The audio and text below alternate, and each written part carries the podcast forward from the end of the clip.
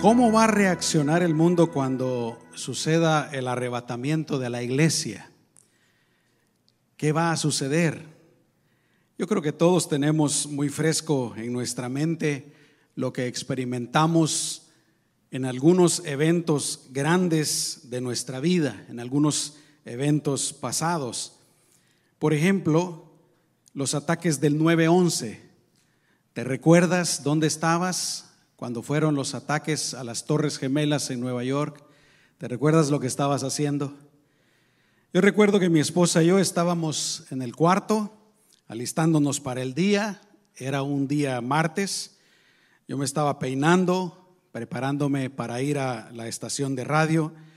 Teníamos el televisor encendido cuando empezaron a transmitir lo que estaba ocurriendo en ese mismo instante. Vimos cuando el segundo avión se estrelló con la segunda torre. Tengo muy fresco en la memoria las escenas, los pensamientos, los sentimientos que experimenté. Y luego de eso empezaron a transmitir el otro avión que iba a caer en el Pentágono y otras noticias más. Fui a la radio y platicamos con los gerentes de la radio, con las personas que estaban ahí en ese momento de lo que estaba ocurriendo. ¿Y qué tal con la pandemia del 2020? Yo recuerdo las escenas en las noticias, en los hospitales, en China, se miraban muchas ambulancias enfrente de los hospitales, enfrente de las clínicas, llevando enfermos, camillas con personas enfermas afuera también de los hospitales, o escenas de enfermos en los pasillos y algunos ya fallecidos. Y así siguió evolucionando. Y de la misma manera yo tengo presente los pensamientos, los sentimientos que había en mi corazón. Yo puedo decir que en general había, en primer lugar, sorpresa en la gente fue algo inesperado, algo que no se había vivido un día antes, unas horas antes, cuando se empiezan a ver estas escenas. Había confusión y luego había temor. Así es que puedes imaginarte cómo será cuando suceda el arrebatamiento. Yo creo que será algo similar, pero a una escala muchísimo más grande porque todos los que se queden tendrán algún familiar, algún vecino, algún compañero de trabajo que ha desaparecido. Como les he dicho antes, el arrebatamiento es el evento en el que Jesús regresará hasta las nubes y desde las nubes Él llamará a su pueblo, a su iglesia.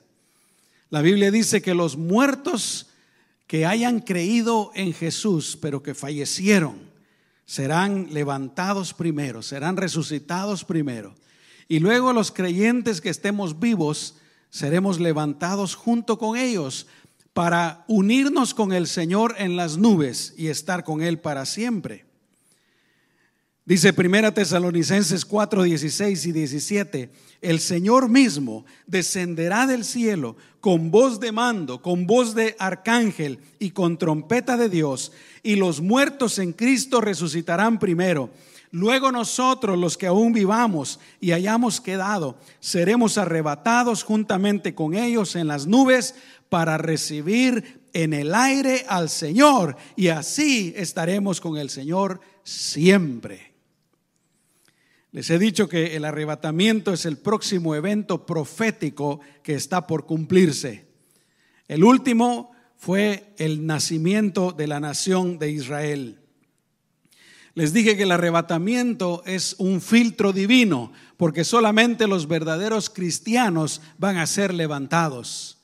Los que están muertos, los que fueron verdaderos cristianos, van a ser levantados. Los que tal vez decían que eran cristianos, pero no lo eran en verdad, ahí se van a quedar sus cuerpos. Y de los que estemos vivos, solo los verdaderos cristianos vamos a ser levantados. Los que no son verdaderos cristianos, no importa cuánto digan que son cristianos, no importa cuántas veces vayan a la iglesia, no importa cuánto dinero den a la iglesia, no importa aún si sirven al Señor, se van a quedar. Les decía yo que la Biblia no nos dice cuándo sucederá, pero sabemos que será un evento repentino instantáneo, dice la Biblia, en un abrir y cerrar de ojos. Y les dije que por las señales que Jesús dijo que ocurrirían, podemos saber que el regreso del Señor, el arrebatamiento de la iglesia está cerca. Jesús habló de falsos cristos, habló de guerras y de rumores de guerras, de nación levantándose en contra de nación. Hace unos días el presidente Biden autorizó al ejército para que llame a tres mil reservistas para que se alisten para ir a Europa. El Señor habló de hambres, de terremotos, de persecución de los cristianos, de falsos profetas, de incremento en la maldad, del enfriamiento del amor. Él habló de pestilencias, de enfermedades. Él dijo que iba a ser como en los días de Noé, indiferencia a Dios, indiferencia al mensaje de Dios, indiferencia a este mensaje del regreso del Señor. Y les dije que otra de las señales es el hecho de que el mundo está haciendo todos los preparativos para la instalación de un gobierno mundial, para la venida del anticristo. Vamos a orar, hermanos. Señor, te damos gracias por esta nueva oportunidad que nos das de estar en tu casa. Gracias porque nos recuerdas el hecho de que tú estás por regresar. Tú vas a venir por tu iglesia. Y nuestra oración, Señor, es que todos estemos listos, que todos estemos preparados para cuando suceda. Porque no va a depender de nosotros, en cierto sentido, si tú nos levantas o no. Va a ser algo que tú vas a hacer. Claro, nosotros podemos estar listos creyendo en ti, entregándonos sinceramente a ti, Señor, y siendo tú nuestro Salvador y Señor. En el nombre de Jesús, amén. Así es que, ¿cómo va a reaccionar el mundo cuando sea el arrebatamiento de la iglesia. Yo quiero que utilicen un poquito su imaginación. En primer lugar, va a haber alarma generalizada. Porque instantáneamente, en un abrir y cerrar de ojos, millones y millones de personas van a desaparecer. Y todos tenemos familiares, amigos, conocidos, vecinos, compañeros de trabajo que son creyentes y los creyentes van a desaparecer. Habrá, una alarma generalizada, habrá confusión y esa confusión se va a transformar en temor, en miedo. Ese miedo se va a convertir en un terror profundo.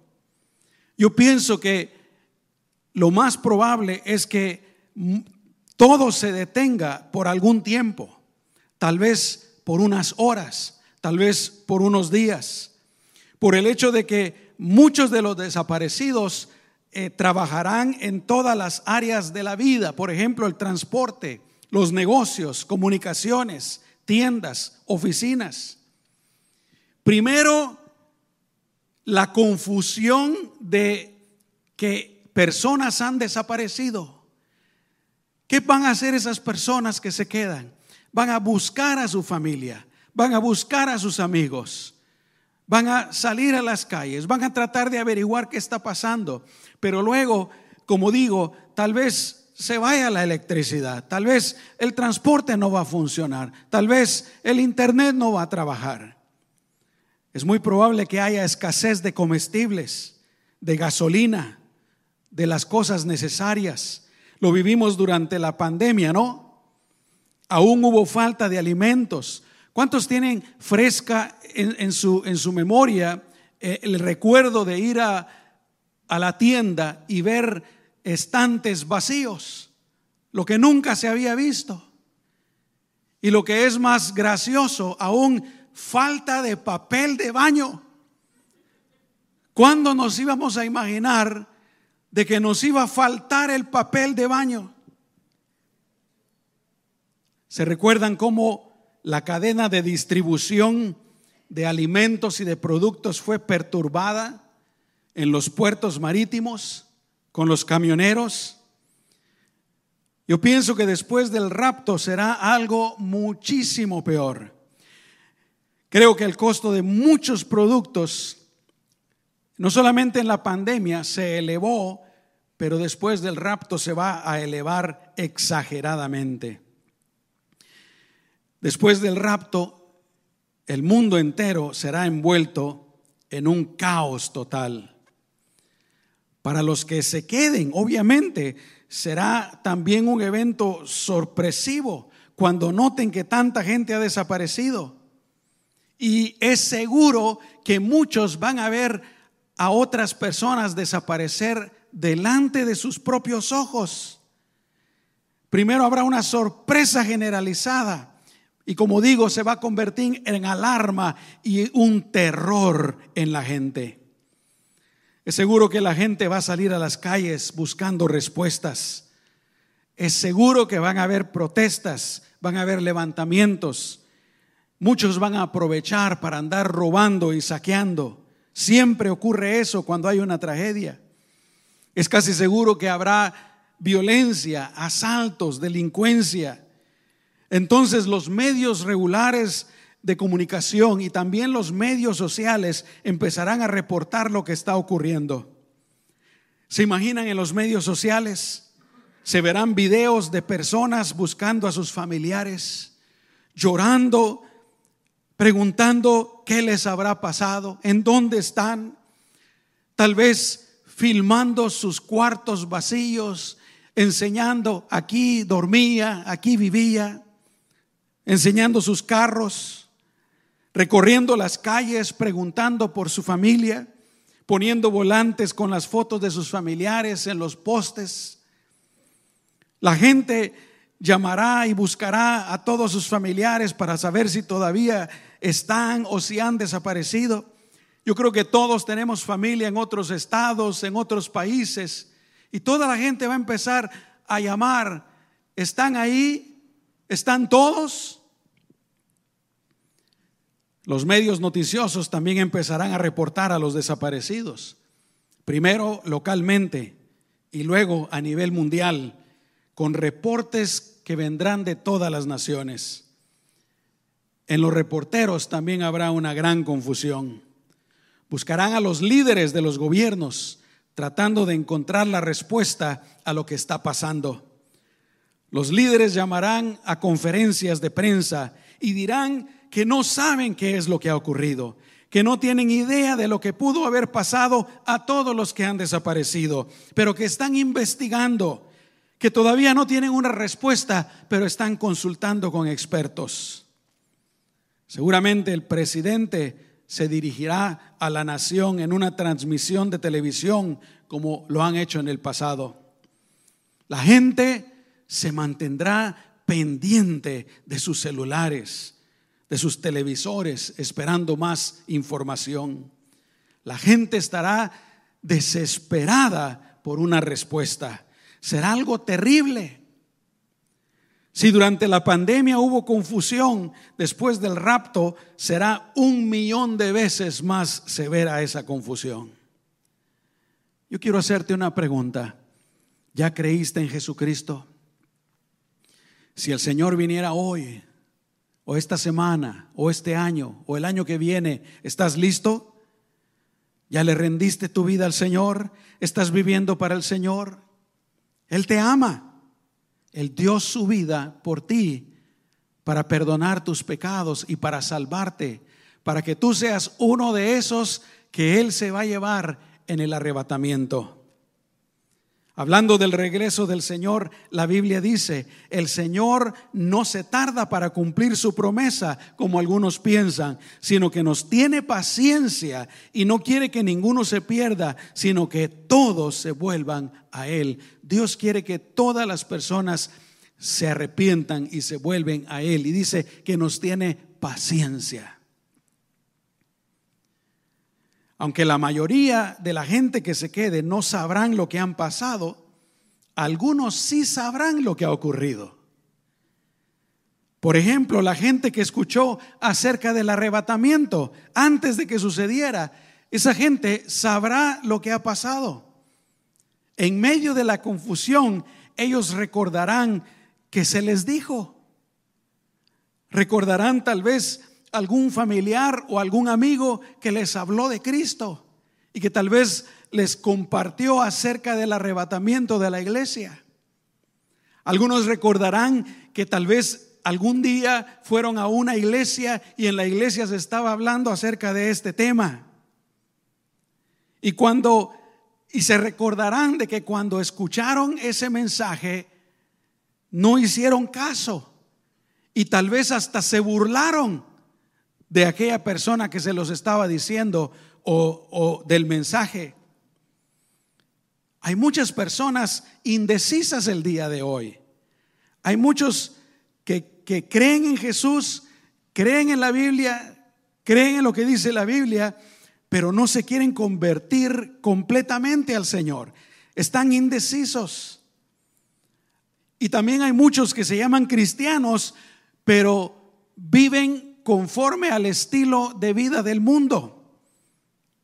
Ignoran la Biblia cuando la Biblia dice, por ejemplo, gente adúltera, ¿no saben que la amistad con el mundo es enemistad con Dios? Todo aquel que quiere ser amigo del mundo, esa persona se declara enemigo de Dios. La Biblia también dice, así que hablándole a los cristianos, así que hermanos, yo les ruego por las misericordias de Dios, que se presenten ustedes mismos como un sacrificio vivo, santo, agradable a Dios. Dios espera, Dios nos manda, Dios quiere que nosotros los cristianos vivamos de acuerdo con su voluntad, de acuerdo con su palabra, en santidad. Hay una manera que los creyentes debemos de vivir, pero hay muchos creyentes que se llaman cristianos, pero viven de acuerdo al estilo de vida del mundo. Y el mensaje sigue diciendo, no adopten las costumbres de este mundo, sino transfórmense por medio de la renovación de su mente para que comprueben cuál es la voluntad de Dios, lo que es bueno, agradable y perfecto. Juan nos dice, no amen al mundo ni las cosas que están en el mundo. Si alguno ama al mundo, el amor del Padre no está en él, porque todo lo que hay en el mundo, es decir, los deseos de la carne, los deseos de los ojos y la vanagloria de la vida, no proviene del Padre, sino del mundo. Y el mundo y sus deseos pasarán, pero el que hace la voluntad de Dios permanece para siempre.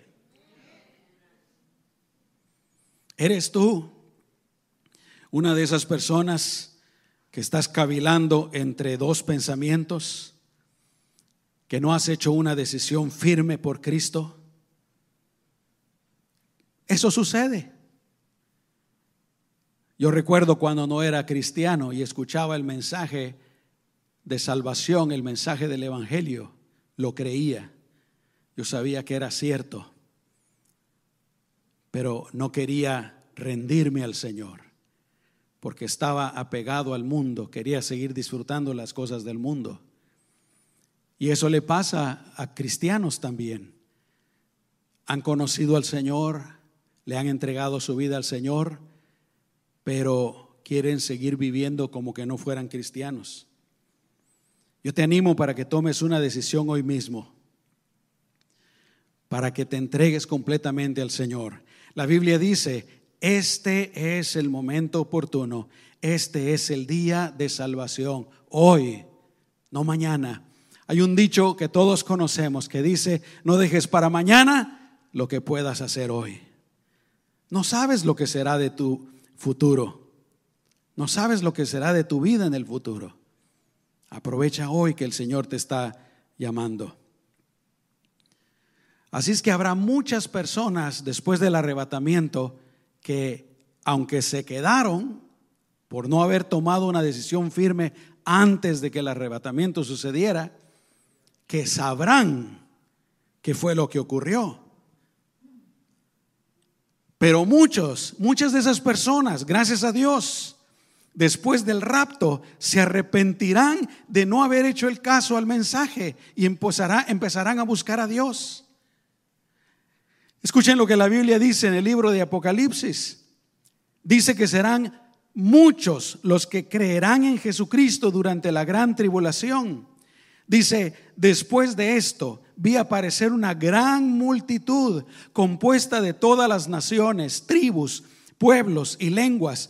Escucha, era imposible saber su número estaban de pie ante el trono en presencia del Cordero y vestían ropas blancas. En sus manos llevaban ramas de palma, de palma y a grandes voces gritaban, la salvación proviene de nuestro Dios que está sentado en el trono y del Cordero. Y Juan dice, entonces uno de los ancianos me dijo, ¿y estos que están vestidos de ropas blancas, quiénes son? ¿De dónde vienen? Yo le respondí, Señor, tú lo sabes. Entonces él me dijo, estos han salido de la gran tribulación, son los que han lavado y emblanquecido sus ropas en la sangre del cordero. Así es que durante la gran tribulación, después del rapto, millones de personas también se van a salvar, van a creer en Jesucristo. Ahora, nosotros estamos viviendo antes del arrebatamiento de la iglesia. ¿Por qué esperar a que eso suceda? Porque es posible que alguien diga, ah, bueno, entonces yo voy a em, esperar un poco más. Déjenme decirles, durante los años de la gran tribulación, cualquier persona que crea en Jesucristo tendrá que dar su vida por Jesucristo. Dice la Biblia que serán decapitados. Pero el asunto es que muchos creerán. Estas personas seguramente, después de que sea el arrebatamiento y después de la confusión, empezarán a buscar una Biblia para leerla. ¿Estás tú leyendo tu Biblia antes de que venga la crisis? Yo creo que es de gran sabiduría ver lo que va a suceder en el futuro y uno tomar las medidas necesarias antes de que suceda. Si vamos en un camino y delante de nosotros va otra persona y esa persona cae en un hoyo, lo peor sería que nosotros siguiéramos caminando en la misma dirección para caer en el hoyo. Probablemente ninguno de nosotros lo haría. ¿Por qué esperar a que venga una crisis para hacer algo? Seguramente buscarán la Biblia en las aplicaciones de la Biblia, pero no la encontrarán. El problema con las aplicaciones de la Biblia en los celulares, en el Internet, es que pueden ser removidas con un botoncito. Estas personas le pedirán perdón a Dios y gracias a Dios por eso. Le pedirán perdón por sus pecados y empezarán a tener una relación personal con Él. Empezarán a contarle a otros que ellos saben lo que ha ocurrido, tratando de hacer que los otros también crean en Jesús. Aunque no podrán hacerlo por mucho tiempo, porque pronto empezará una gran persecución. Pero además de estas personas que se queden, que sabrán qué fue lo que pasó, también el anticristo sabrá qué fue lo que pasó.